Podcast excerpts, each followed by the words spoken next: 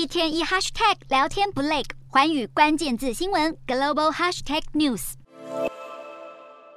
美国对中国实施晶片出口管制，阻碍中国发展先进半导体。如今，美国更积极敦促盟友加入围堵行列。日经新闻引述知情人士报道，日本当局正在考虑采取类似的限制措施，正密切关注欧盟国家以及南韩等美国盟友的回应情形。部分美国企业也主张，只有他们没和中国做生意并不公平，因此呼吁其他国家也采取管制措施。根据彭博社报道，美国本月也预计在新一轮会谈中持续向荷兰施加压力。要求艾斯摩尔禁止继续供货给中国。目前，艾斯摩尔已经不对中国贩售先进的极紫外光设备，但是美国希望禁止范围可以延伸到更成熟的技术。艾斯摩尔生产先进晶片制程中的关键设备，美国对中国的高阶晶片维度没有艾斯摩尔配合，恐怕难以成功。